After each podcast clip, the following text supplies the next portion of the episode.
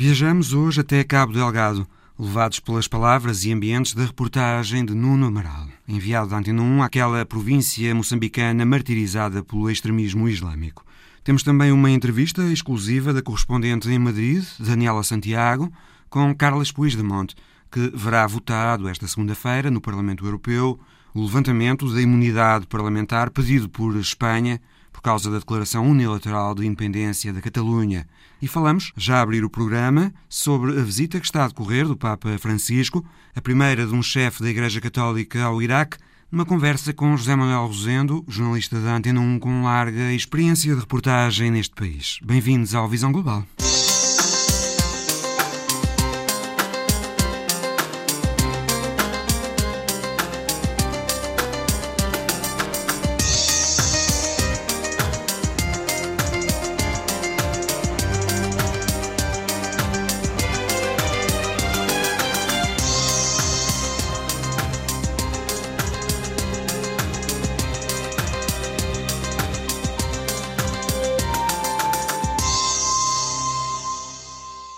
Rosendo, o Papa Francisco escolheu visitar o Iraque uh, para mostrar, disse ele, solidariedade para com a comunidade cristã no Iraque, que se estima que seja à volta de 300 mil, o número de cristãos que vivem no Iraque, mas não se sabe muito bem, não é? Uhum.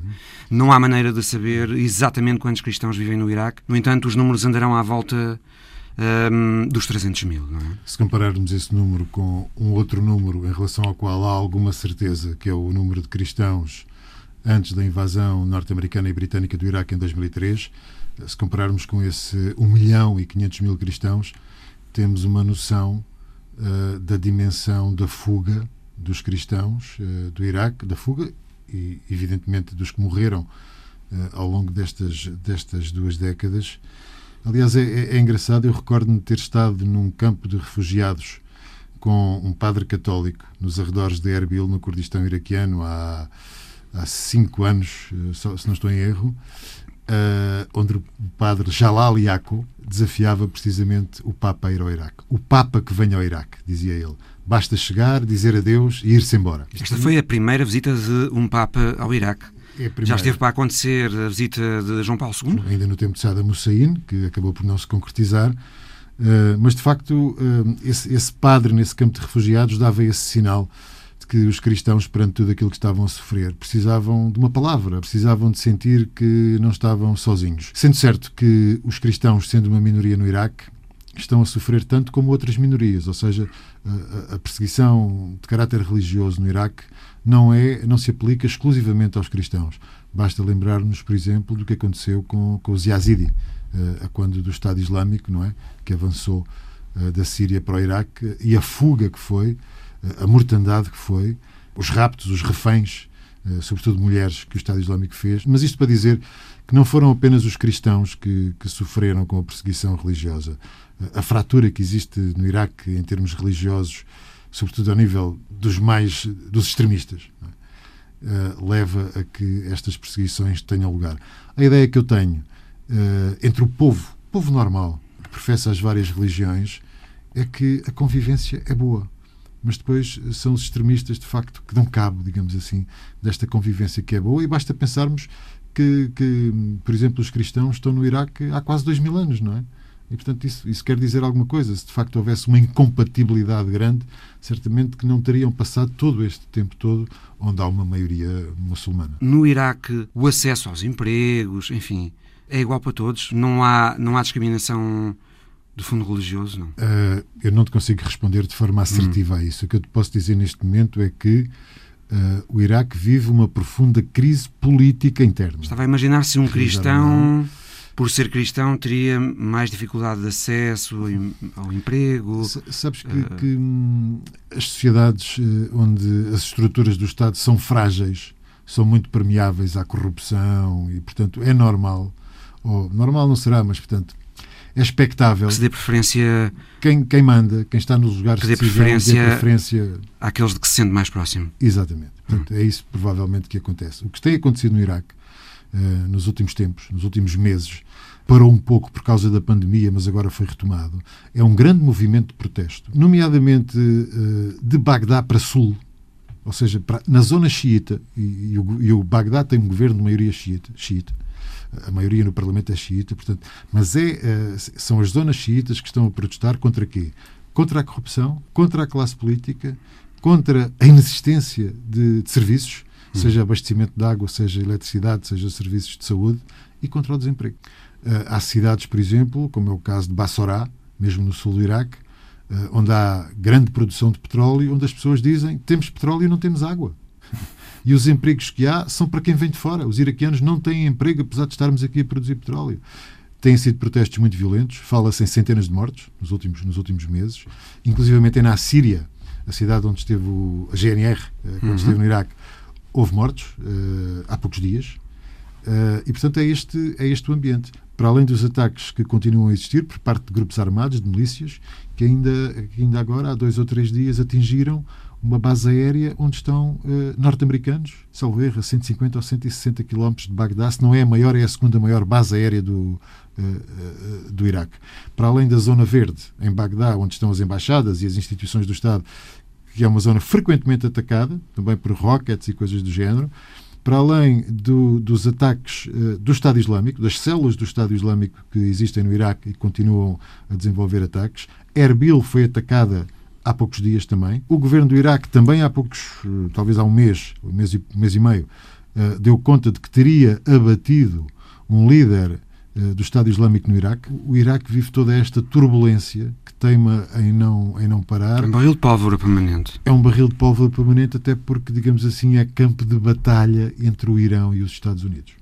As milícias iranianas, o governo do Iraque, que tem forte influência do Irão, as milícias pró-iranianas que combateram o Estado Islâmico e que continuam no terreno, que são contra a presença norte-americana, e, portanto, o Iraque sofre com tudo isto, não é?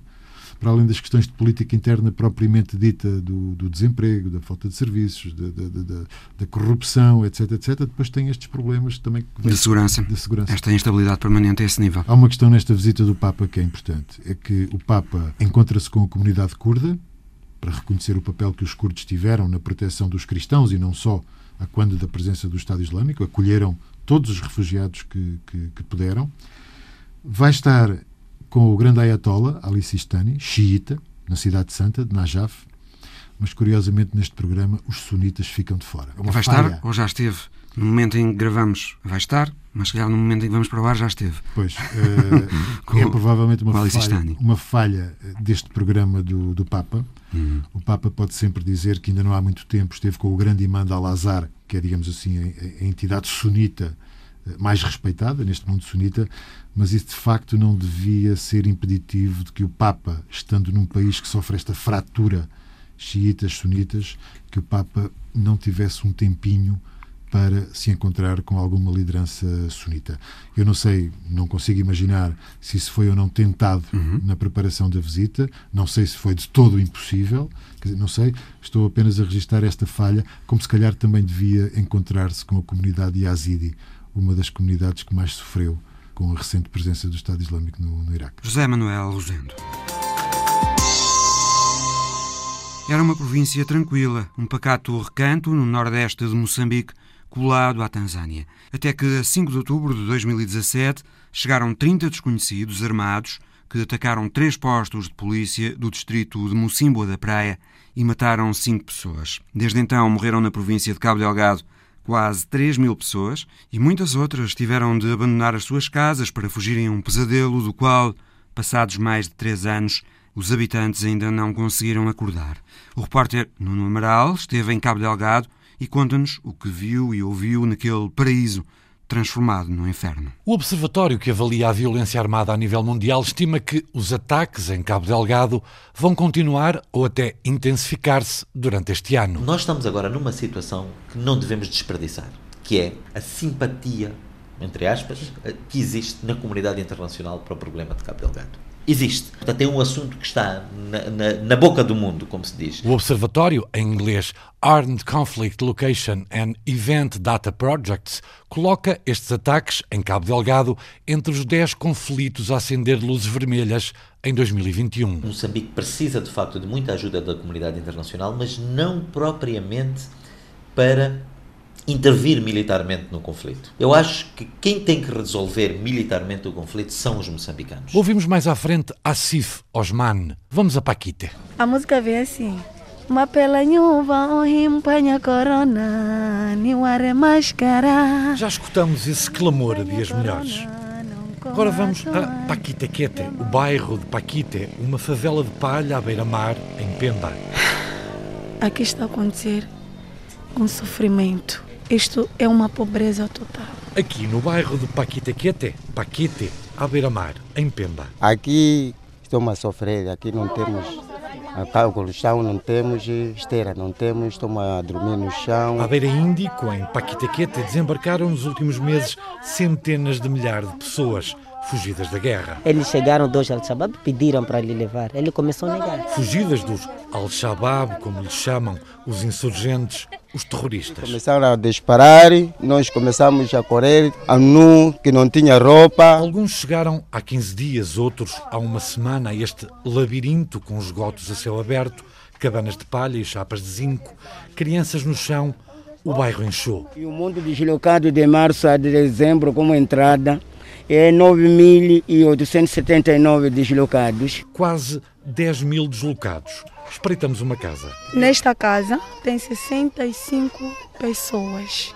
Só na mesma casa. 65 pessoas numa casa de palha, sem casa de banho, um fio gordo de esgoto percorre os dois compartimentos. Não tem cama, não tem colchões, não tem nada.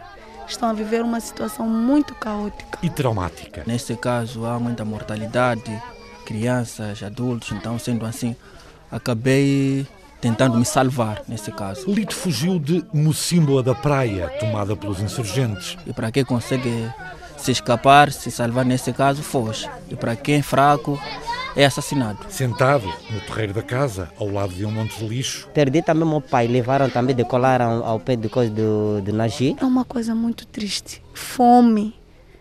Estamos a passar muita fome de verdade. Conhece bem o bairro, os dilemas, as Eu carências. sou a Tija Mamudo Dadi, conhecida Maizinha. Maizinha Dariana, sou cantora. Cantora, muçulmana, pede futuro, o fim da guerra, outros dias. Papela nyova ohimpanya corona mawara mashkara mwina wina nela ireta chinchi anyawani saba umuna wina nela ireta chinchi tikwinanira kolera tikwinanira tibi Seguimos para o bairro de Mahate, também nos arredores de Pemba. Aconteceu guerra. Aconteceu guerra. Fala Moani. uma língua do norte da, da província de Cabo Delgado. Eh, Chama-se Moani. Apertamos o zoom, primeiro em Macua, outra língua local, depois em português. Antes de cantar, apresente-se. Anuário, tenho 28 anos. Anuário Ziquinho, para os amigos, nome artístico, vivia em Mocimboa da Praia, por estes dias terra pejada de bandeiras negras. Eles chegaram dois Al-Shabaab pediram para lhe levar. Ele começou a negar. Disseram, vamos lá, você dar, ensinar as crianças lá no mato, Os Coruano. Al-Shabaab, até ver sem ligações ao grupo com o mesmo nome que atua na Somália. Ali falam Swahili, da Tanzânia, e português, de Moçambique. São os insurgentes, os terroristas, que há mais de três anos queimam e dizimam o norte de Cabo Delgado. E nós sempre perguntavam, por que estão a fazer disso? E eles não diziam nada. Diziam Allahu Akbar, Allah é grande, quando entram com a destruição em risco. E onde eu estou a falar, perdi meu babu também lá, eles tiraram o pescoço. Perdeu o avô, mantém os quatro filhos, perdeu mais. Perdi também meu pai, levaram também, decolaram ao pé de coisa do, do Nagi. Decolaram sim. Vive agora em Mahate, um bairro nos arredores de Pemba, Cabo Delgado. Aproveita a sorte, nos sobejos da sorte dos outros, de casa em casa. É que aquele tempo que saímos, todo mundo em cima da praia, para conseguirmos cada um refugiar de- um lado que ele conseguia. Senta-se à beira de uma árvore, recorda os terroristas, os Al-Shabaab queriam levar o avô. E decolaram ali mesmo na porta da minha casa. Eu vi meu babu a ser decolado. E diz Anuário, Ziquinho, que os insurgentes sabem onde, quando e atrás de quem vão. Aqueles ali, quando entram num sítio, vêm com a lista. Casa X, casa X, casa X. Uma lista onde já esteve com um nome carimbado. Eu também tive na lista, me pareceram decolar. E sobreviveu, fugiu com a mulher, os quatro filhos, seis dias no mato, a pé, dois de barco, até Pemba, Mahate. Faziam alguns negócios de peixe, também sou músico. E chegou e fez uma música para avisar Anuário Ziquinho, esteve na lista, mas vive. Ziquinho vya kwambi wambiwa akiwa masemo masemo wala bilai ni wankomu ni wankomu Ziquinho escapou, está vivo.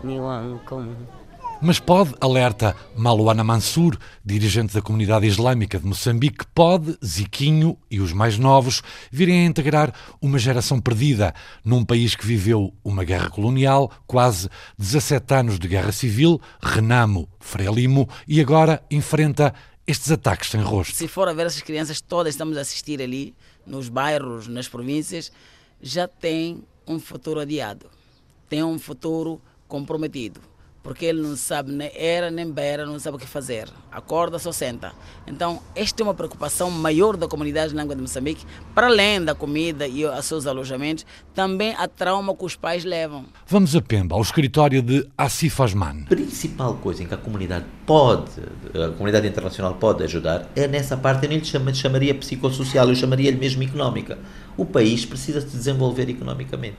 E a mim, eu sei que se calhar ninguém do governo pode dizer isto porque não é politicamente correto, mas eu, como observador externo, posso dizer: a comunidade internacional não me parece que tenha vontade uh, uh, genuína de ajudar ao progresso do país. Sem eufemismos, Osman, empresário, figura de proa da comunidade islâmica de Cabo Delgado. É muito difícil um povo se engajar num conflito militar se estiver a viver bem. E não se vive bem no norte de Moçambique, terreno fértil para os insurgentes, Al-Shabaab, os terroristas que clamam a lá, recrutarem jovens moçambicanos. Isso cria uma base de recrutamento muito grande. O que nós temos que fazer para resolver este problema, quase de certeza absoluta que temos que ter dois tipos de intervenção.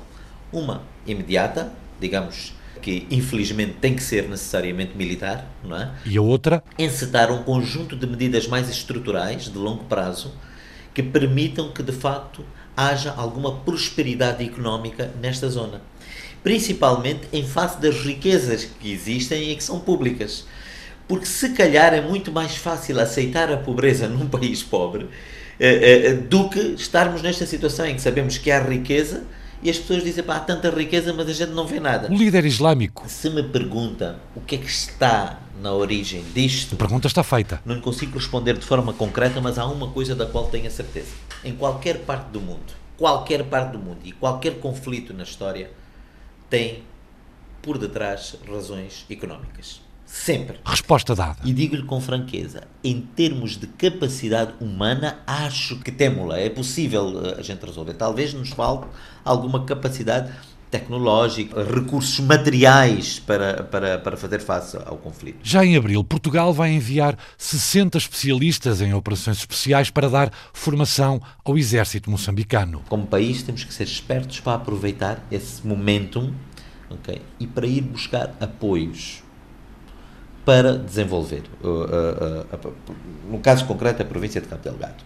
E eu acho que a primeira coisa que este país, eh, que esta província devia, devia fazer é reabilitar completamente a nossa rede de estradas. O resto são incógnitas. Quem e quantos são os elementos do grupo que queima aldeias e dizima a população? A partir de certo momento eles começaram a intensificar-se e a ficarem mais frequentes e nessa altura começou a aparecer o Estado Islâmico a, a, a reivindicar uh, alguns desses ataques. Foi a partir daí que o governo moçambicano decidiu chamar-lhes terroristas em vez de insurgentes. Em vez de insurgentes, dizem-se Al-Shabaab. O Estado Islâmico proclama que trabalham para eles, para as bandeiras negras que ostentam. Fica a dúvida. É que o Estado Islâmico funciona como um franchise, praticamente. Não é? Uh, uh, e quando começa a ver que determinados movimentos que usem a religião, o nome da religião de qualquer forma, começam a ter impacto mediático, eles adotam esses movimentos. E acho que foi um bocado isso que se passou em Moçambique. De qualquer forma, diz Asif Asman, é muito difícil enfrentar um grupo com a cara encoberta. Elas não têm um rosto. Quer dizer, eu ainda não vi ninguém a reivindicar uh, a liderança deste, deste movimento. Ao dizerem o que querem, portanto, não, não, não vejo que seja possível um, uma negociação, pelo menos pelo que me é dado a conhecer uh, e pela informação que está disponível publicamente. E defende o empresário que, à semelhança do que acontece com as conferências de imprensa sobre a evolução da Covid-19 em Moçambique, Maputo não devia esconder informação, devia informar todos os dias sobre os avanços, recuos e a sorte dos deslocados em Cabo Delgado. Um trabalho de Nuno Amaral. Na próxima quarta-feira vamos poder ouvir na Antena 1 a grande reportagem do enviado a Moçambique, intitulada Cabo Delgado, Bússola Estilhaçada.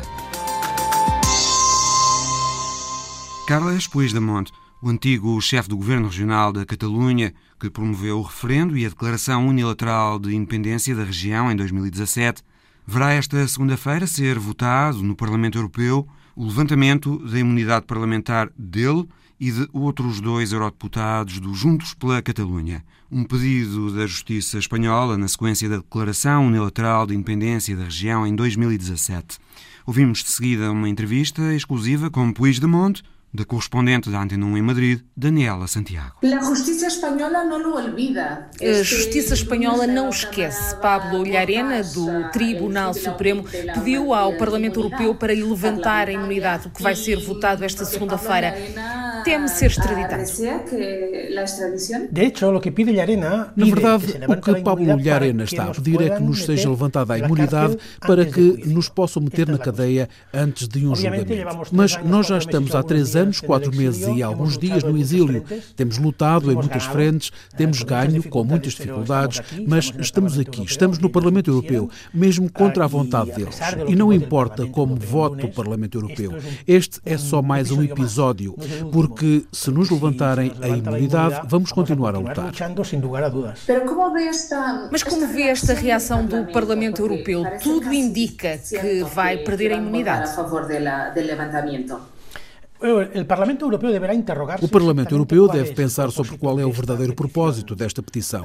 Não é perseguir criminosos que tenham assaltado um banco ou assassinado alguém. É perseguir pessoas que organizaram um referendo de autodeterminação. É perseguir uma minoria política. É perseguir uma minoria nacional, os dissidentes. E se abrirmos a porta a que efetivamente possa existir uma perseguição política aos dissidentes incómodos, creio que isso representaria um retrocesso grave grave, um dano grave na democracia europeia e na própria independência do Parlamento Europeu. Está a dizer que o Parlamento Europeu está a fechar os olhos a uma perseguição política? Absolutamente. Absolutamente. Isto é uma perseguição política. E se houver algum membro do Parlamento Europeu ou ouvir-me, de certeza que recebeu alguma indicação de algum deputado espanhol para que vote a favor de nos levantarem a imunidade. Isso é grave porque está a dizer que os eurodeputados não são independentes e estão a votar de acordo com as pressões do governo e da justiça espanhola.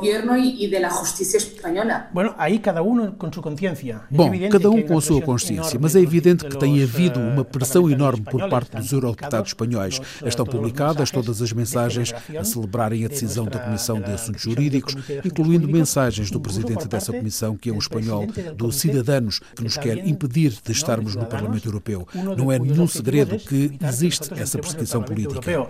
Não é nenhum segredo que há uma persecução política. Portanto, Portanto, o que se vai votar não é se somos três eurodeputados face a um processo judicial. O que se vai votar é se vamos permitir que a dissidência seja perseguida ou não.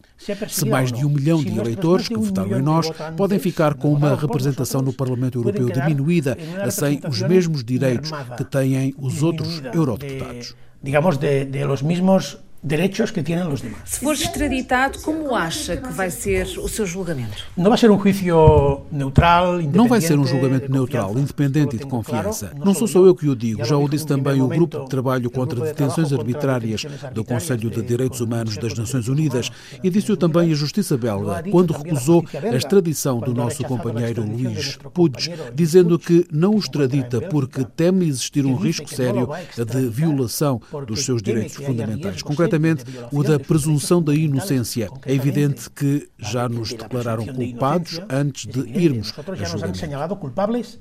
antes de ir a juicio. Como acompanha a situação em Catalunha? E como acompanha o que está a acontecer na Catalunha? Assistimos a incidentes muito graves eh, contra a detenção do rapper Pablo Acel, que também muitas vezes se manifestou a favor de si, por exemplo, quando foi detido na Alemanha. Não se ouvem apenas gritos pela liberdade de expressão, há cansaço, há revolta. Sente que a sua posição, desde o referendo, desde essa altura a Catalunha, eh, tem tido sempre problemas. Tem alguma responsabilidade quanto ao que está acontecendo? Porque as coisas não han acalmado em Catalunha, se sente alguma responsabilidade em todo o que se vive vive neste momento em Catalunha. Todos somos responsáveis, todos. Todos somos responsáveis, todos, em maior ou menor medida. A maior responsabilidade, obviamente, foi a de quem tem mais poder, que é o rei de Espanha, com o seu discurso incendiário no dia 3 de outubro. É também do governo espanhol, com toda a sua política de repressão. Mas claro que todos temos responsabilidades.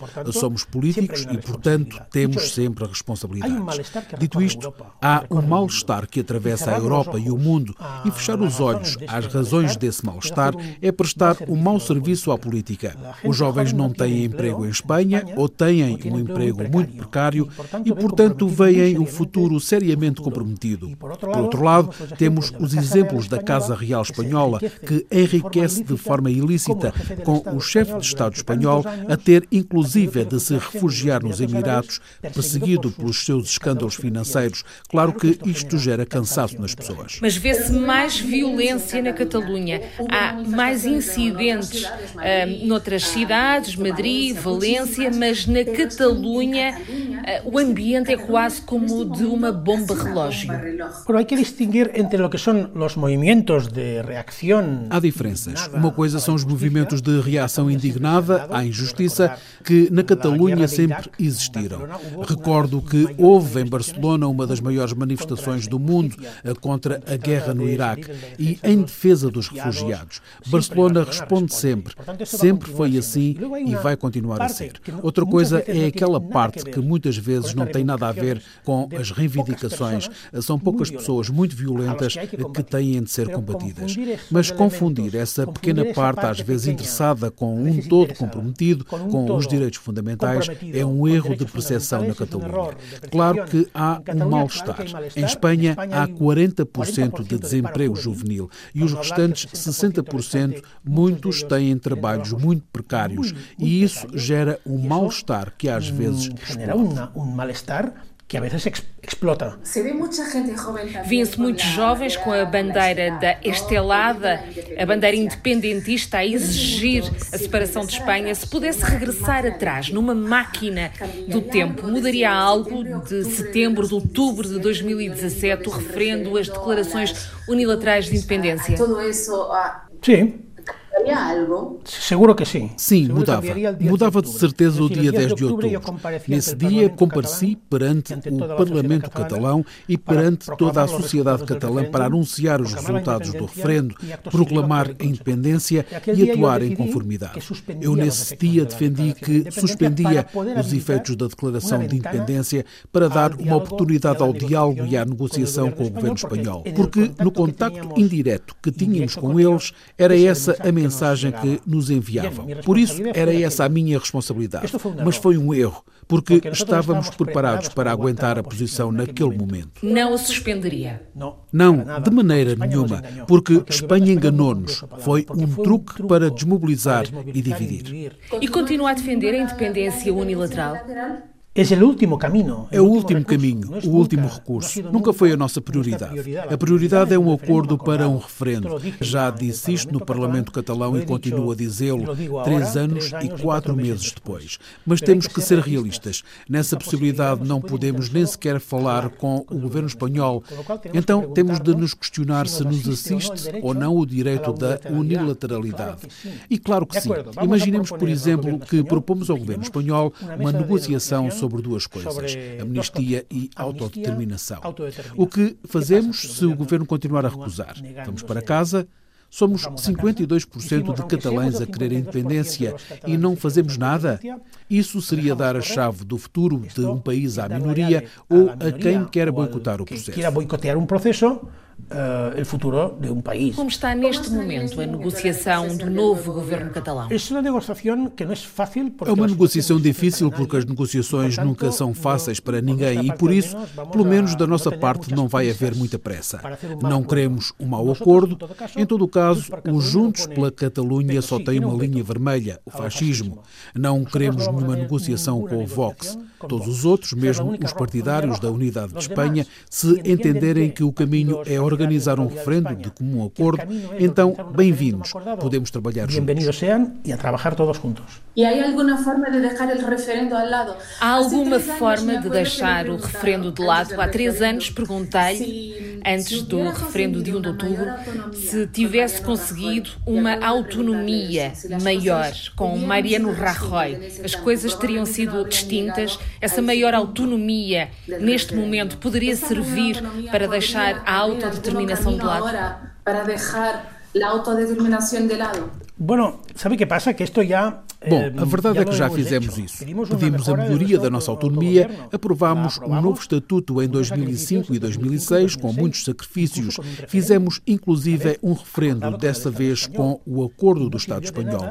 E não serviu de nada porque o Tribunal Constitucional suspendeu-o e anulou-o. Também pedimos um pacto fiscal para podermos ter os mesmos recursos do País Basco. Disseram-nos que não, por isso agora falar de cenários que são impossíveis é fantasia. Há diferenças entre Mariano Rajoy e Pedro Sánchez? Há diferenças de linguagem. Há diferenças de linguagem, de vocabulário, mais nada. Não há indultos, não há amnistia, não há uma proposta para negociar uma saída política para este conflito.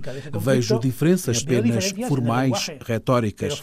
Agora, o que se vai passar? Eu, na manhã seguinte, a perder a imunidade, vou continuar a ser eurodeputado. Eu, Tony Comín e Clara Ponsati vamos continuar, sem dúvida, a ser eurodeputados e a fazer o nosso trabalho. Com uma diferença, é que não podemos fazer o nosso trabalho em igualdade de circunstâncias porque há um mandato de detenção que nos impede de sairmos da Bélgica. Isso é uma violação grave da nossa independência como deputados e fomos eleitos por mais de um milhão de pessoas. Carles Puigdemont, ouvido pela correspondente em Espanha, Daniela Santiago. Nicolas Sarkozy tem agora o indesejado estatuto de primeiro presidente da Quinta República Francesa a ser condenado em tribunal a uma pena de prisão efetiva. É a figura na imagem da semana de Paulo Dendinho. Os sinais do tempo estão nas máscaras em todos os rostos, polícias e réu, o único olhar diretamente para o fotógrafo. É um sexagenário vestido de fato e gravata. Levanta ligeiramente a mão esquerda, como quem está a pedir algum resguardo é o antigo presidente francês, Nicolas Sarkozy, no Palácio da Justiça de Paris, onde foi condenado a três anos de prisão, dois com pena suspensa. Uma estreia na Quinta República Francesa ser decretado um ano de prisão efetiva para um ex-chefe de Estado. C'est un coup de semonce dans le paysage politique français. Nicolas Sarkozy condamné à trois ans de prison dont un enferme, l'ancien président français a été reconnu coupable de corruption et trafic d'influence dans l'affaire dite des écoutes. Os juízes referiram indícios sérios, precisos e concordantes de corrupção e tráfico de influência, resultantes de uma conversa telefónica entre Sarkozy e o seu advogado, onde ambos falam numa possível troca de favores com o magistrado. Ele fornecendo, dizia, elementos em segredo de justiça num outro processo onde Sarkozy era também arguído e do qual acabou por ser ilibado contra um posto honorífico para o juiz. Les faits sont d'une particulière gravité ayant été commis par un ancien président de la République qui a été le garant de l'indépendance de la justice. Mas nem o ex-presidente obteve o que pretendia, nem o magistrado o posto. Sarkozy, advogado e juiz bem pediram por tudo isso e não só a nulidade da escuta, mas a justiça realçou a intenção em cometer o delito. Uma pena desproporcional, de acordo com muitos partidários do ex-presidente no centro-direita, onde ele continua a pairar como uma sombra. Alguns referem mesmo uma perseguição por parte da justiça. Suspeitam de pressões políticas e têm dúvidas sobre a sua imparcialidade. Sarkozy admite agora ir até às últimas consequências de recurso em recurso até ao Tribunal Europeu dos Direitos do Homem. Mas a sua cronologia de processos é vasta e um outro começa já em meados deste mês, o caso Big Malion, uma arquitetura fraudulenta para ultrapassar o limite legal das despesas de campanha nas eleições de 2012. Um dossiê com contornos bem mais complicados para o antigo presidente. O pano de fundo onde tudo isto decorre é uma exigência de moralização da vida pública após vários escândalos com diferentes agentes políticos e com a opinião pública a reclamar comportamentos mais exemplares aos seus governantes. São outros sinais do tempo. Retiré de la politique depuis 2016, mais toujours très populaire à droite, Nicolas Sarkozy voit ses chances de revenir à l'Élysée bien compromises. Imagem da semana de Paulo Dentinho, que também está disponível no Facebook da RTP Notícias. Paulo Sarkozy, se tem alguma vontade, ele diz que não tem, mas se tiver alguma vontade de ser candidato a presidente nas eleições do próximo ano, as coisas estão agora muito mais difíceis para ele. Ele, com esta condenação, perdeu 5 pontos na popularidade, baixou de 32 para 27 a percentagem de franceses que têm boa impressão de Nicolas Sarkozy. Mas ele já tinha dito que só iria em circunstâncias, Jair só iria em circunstâncias muito especiais, ou seja, Marine Le Pen estar muito próximo da presidência ou Macron não poder uh, uhum. concorrer, e portanto só em circunstâncias muito excepcionais. E como o, a, a, sua formação política não tem ainda um grande candidato designado, é, há um, Xavier Bertrand, mas uhum. há vários, para algumas pessoas ele seria sempre visto como uma espécie de recurso. Último homem, recurso. Uma espécie de último recurso. Uhum. Portanto, não é que ele quisesse muito, mas aquilo que ele também agora diz é que uh, está fora da política, mas vai continuar a ter opiniões políticas. E toda a gente no centro-direita, inclusivamente Macron, há de querer com certeza ter o apoio deste homem que para muitos franceses é importante. E é por isso que também Marine Le Pen acabou por dar-lhe algum apoio nesta questão de, de, desta sentença, porque ela também precisa de cativar o centro-direita e os sarkozistas nesta sua estratégia de desdiabilização para conseguir chegar à presidência em 2022. É importante lembrar que ela mudou todo o seu programa político e o seu programa económico em variedíssimas áreas. Elogiou Moderou, não é? Uh, uh, criticou uh, fortemente o antissemitismo, qualquer coisa que se assemelha a nazismo. Sobre o espaço Schengen, que era para ir para o lixo, agora já diz que é muito importante e que é... Repara, a dívida é para ser reembolsada, portanto, ela está polir, digamos, os ângulos uh, para poder aparecer face ao eleitorado centro-direita, que é aquele que é o seu objetivo, como uma candidata presidenciável. Agora, arrisca-se aqui a perder aquilo que é a base uh, da, e que, está na gente da Referente Nacional, que é aquele lado de, uh, antissistema, não é? Agora, Sarkozy, de facto, deixou ali alguma tensão entre a magistratura e a política, a ponto de uh, Jean-Luc Mélenchon, o homem do Front de Gauche, dizer Esquerda. também, em certa medida, dar-lhe ali um apoio contra a magistratura, dizendo que a magistratura ele próprio está... Ele diz que ele próprio também uh, já foi alvo da magistratura. Ele já foi alvo em 2018, uhum. foi condenado a três meses de pena de suspensa. Por também por razões mandado, políticas, diz ele, que foi alvo da magistratura francesa também por razões Sim. políticas, tal como vários, Sarkozy afirmou. Tem sido vários. François Fillon, o, o, o presidente da Câmara de Levallois-Perret, que foram condenados. Quando foi da condenação de François Fillon, aliás, essa condenação deixou o centro-direita descalço nas, nas, nas, nas anteriores eleições presidenciais. E, eles estão com alguma dificuldade em existir nesta binómio uh, Macron por um lado, uh, Marine Le Pen por outro. Mas aqui o importante é chegar à chamada segunda volta. E, por exemplo, Marine Le Pen sentiu-se muito confortável nestas últimas uh, semanas uhum. com uma sondagem que indicava que ela teria, numa segunda volta, 48% de votos face a Macron. E também, quando leu no Libération, que várias pessoas de esquerda, neste momento, dizem que num cenário Macron-Marine Le Pen preferem não votar em nenhum, porque há uma espécie de anti-Le Pen, mas também há um anti-Macron. E isso acaba por favorecer, em certa medida, não haver essa frente republicana, acaba por favorecer um bocadinho a Marine Le Pen e a extrema-direita, a candidata da extrema-direita. Falaste no Xavier Bertrand, neste momento, o melhor candidato para a direita moderada francesa parece ser exatamente eh, Xavier Bertrand. Ele é o que está mais bem posicionado nas sondagens para desafiar eh, Macron depois de Marine Le Pen.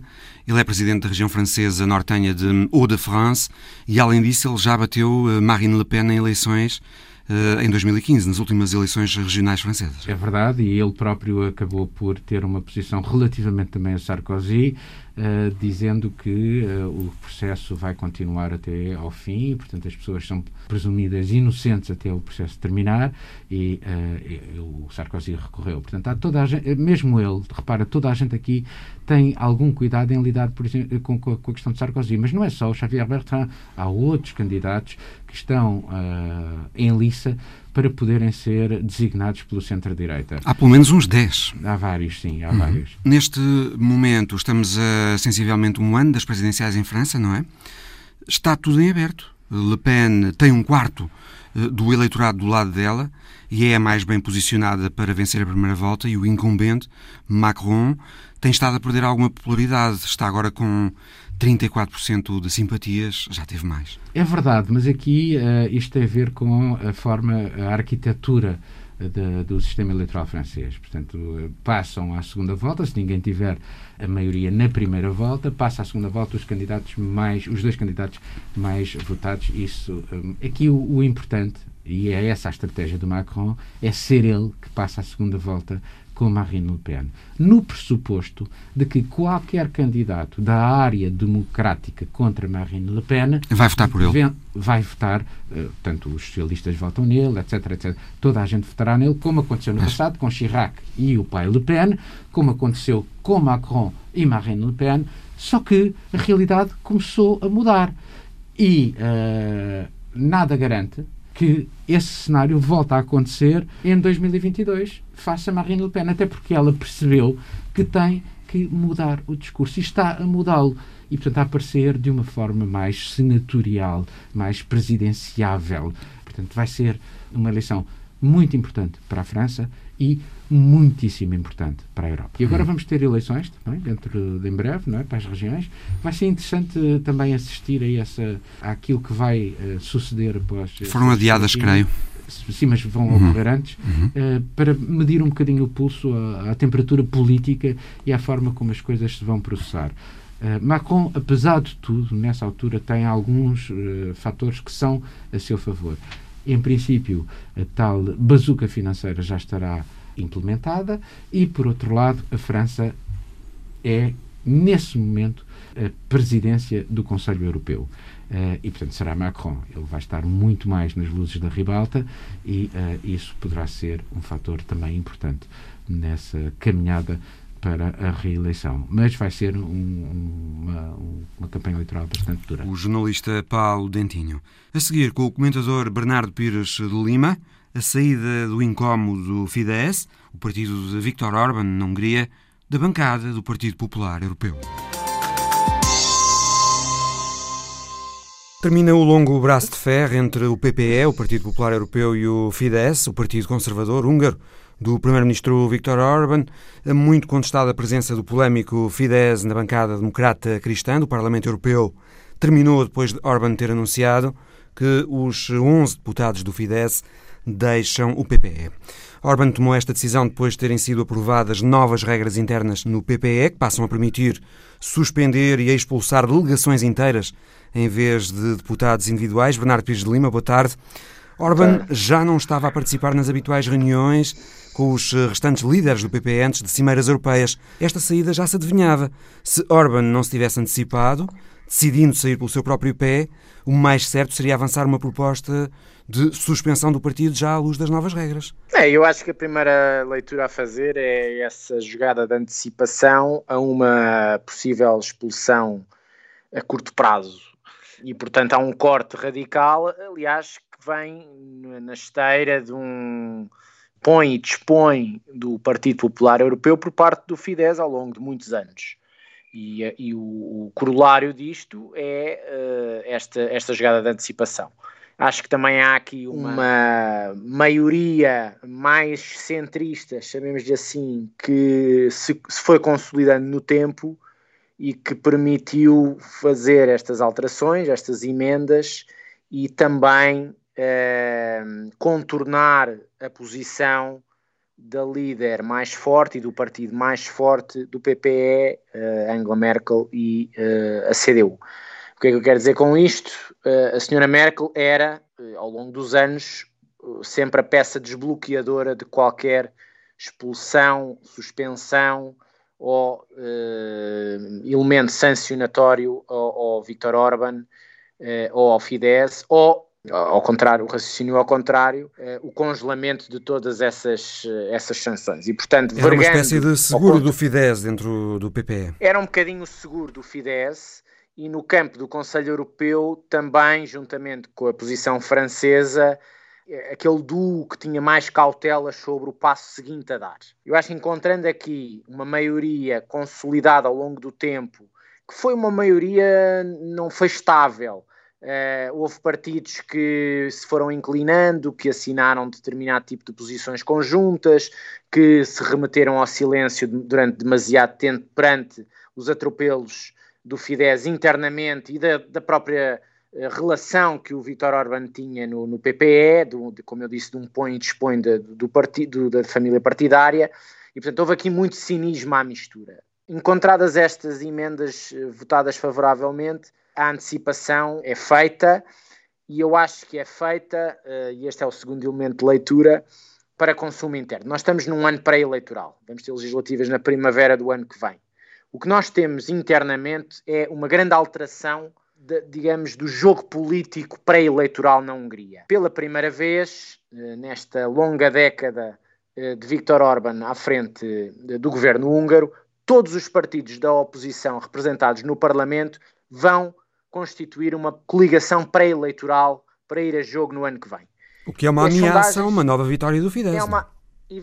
Exatamente. Há um pragmatismo muito grande que junta uh, progressistas de esquerda, uh, a jovens liberais e até ao partido Jobbik, que uh, está, na maior parte das matérias, ainda mais à direita do que o Fidesz, que é uma, uma coligação pré-eleitoral para tirar o Fidesz do poder. Uma grande geringonça. As sondagens, as sondagens é, é uma coligação contra a natura, mas pode ser suficiente encontrando uma personagem certa, e eu penso que a personagem certa será eventualmente o presidente da Câmara de Budapeste, uh, um homem progressista, cosmopolita e, portanto, alinhado com os valores europeus. Uh, mas as sondagens já indicam uma grande aproximação. Já estamos a falar de 3, 4 pontos percentuais de, de, de diferença. E, portanto, esta jogada do PPE é uma, é uma sinalização do quê? O governo do, do, do Fidesz consegue uma importante fatia do Fundo de Recuperação e Resiliência, consegue uma importante fatia, como ao longo dos outros quadros orçamentais passados conseguiu, para o quadro financeiro 2021-2027 consegue uh, posicionar-se como um constante enfant terrible dentro do Conselho Europeu, usando e, e, abusando do direito de veto quando ele é uh, posto em cima da mesa, e portanto, para efeitos de discurso interno e de força no plano europeu, já foram dados os passos necessários. E portanto, não poderia era acontecer que, perante todas estas jogadas, digamos, nacionalistas, de pendor soberanista por parte do, do Viktor Orban, ele corresse a vergonha de ser expulso. E, portanto, faz esta, este, esta jogada de antecipação e agora vamos ver quem é que, onde é que ele se vai colocar. Possivelmente no grupo dos conservadores e reformistas europeus, não é? Que tem a um, extrema-direita dos Fratelli d'Italia. Há duas, famílias, há duas famílias que, em primeiro lugar, acho que é importante dizer que o Fidesz era o terceiro maior partido do PPE, a seguir à CDU e ao PP espanhol, e à plataforma cívica também da polaca. Mesmo assim, o PPE não, perde, uh, não o perde estatuto de maior bancada no Parlamento Europeu.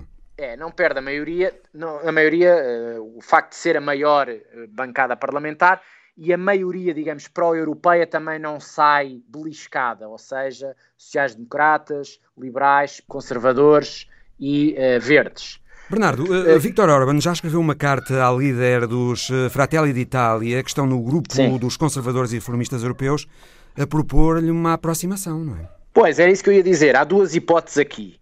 Esse, essa carta indicia que há uma vontade de entrada nos reformistas e conservadores. Onde está também onde o está, Vox é, onde está e o, o PIS Vox, da Polónia. Onde está o PIS polaco, o partido do governo uh, uh, da, da, da, Polónia, Lei e Justiça, onde está o Fórum pela Democracia na Holanda, que está em declínio de partido de extrema-direita, onde estão os Fratelli d'Italia, que neste momento são o maior partido uh, sozinho da oposição parlamentar italiana, face à grande coligação à volta do Mário Draghi. É, é provável que seja por aqui que uh, o Fidesz se encaixe. A outra alternativa seria o Identidade e Democracia, onde está a AfD alemã, onde está uh, uh, o Rassemblement Nacional da senhora Le Pen, onde está a Liga, a Liga de Itália, onde está o FPO austríaco. Eu acho que é onde o Fidesz terá mais poder, onde poderá ter mais eco de liderança da bancada. É difícil jogar com uh, a Frente Nacional e a força que a Frente Nacional tem de liderança dessa bancada, mas talvez seja mais fácil jogar ombro a ombro com a influência que, por exemplo, a Justiça da Polónia tem na, no grupo dos reformistas e conservadores e aí conseguir uma plataforma até bastante mais alargada ali em Visegrado que possa fazer das, da, da digamos, do, do eco do eixo Budapeste-Varsóvia um, eixo mais, ainda mais problemático no campo da, da legislação europeia e do concerto entre os países à volta do Conselho. Bernardo Pires de Lima. Todas as vidas contam. Marinheiros da armada tailandesa atiraram-se ao mar para salvar quatro gatos de um navio em chamas a afundar-se. É a história da semana de Alice Vilaça. Quatro gatos. Sim, quatro gatos foram resgatados de um barco em chamas pela Marinha tailandesa. A tripulação do barco naufragado no mar de Andaman já tinha sido retirada da embarcação e a Marinha tailandesa foi enviada ao local para avaliar o risco de derramamento de petróleo. Mas o que a Marinha tailandesa descobriu, chegada ao local, foi que quatro elementos da tripulação, quatro elementos de quatro patas, tinham sido deixados para trás. Um dos marinheiros não hesitou, lançou-se ao mar e nadou até ao barco em chamas. Colocou os gatos ruivos nas costas e, com a ajuda dos outros marinheiros, agarrado a uma corda, nadou e regressou ao barco da Marinha Tailandesa. A história do resgate dos felinos tornou-se viral nas redes sociais. Os quatro gatos não sofreram ferimentos, encontram-se saudáveis e estão agora aos cuidados da equipa que os resgatou no posto de comando da Marinha Tailandesa, na ilha de Koh. A história da semana, de Alice Vilaça. Visão Global volta para a semana. Até lá.